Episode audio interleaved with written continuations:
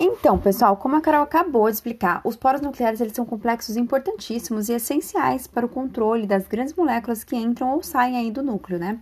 Tanto as proteínas como o ácido ribonucleico, eles necessitam de se associar a outros receptores para que ocorra essa importação para o núcleo ou exportação para o citosol.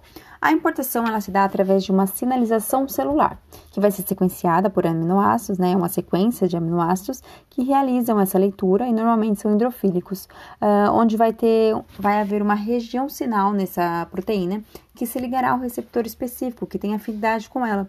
E esse vai carregá-la, né? Aí rompendo todo o complexo do poro.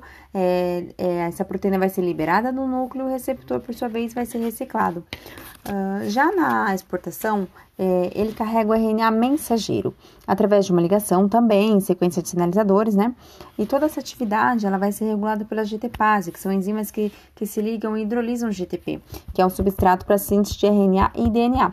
Larissa, agora é com você. Poderia explicar melhor para nós aí os compostos presentes no núcleo?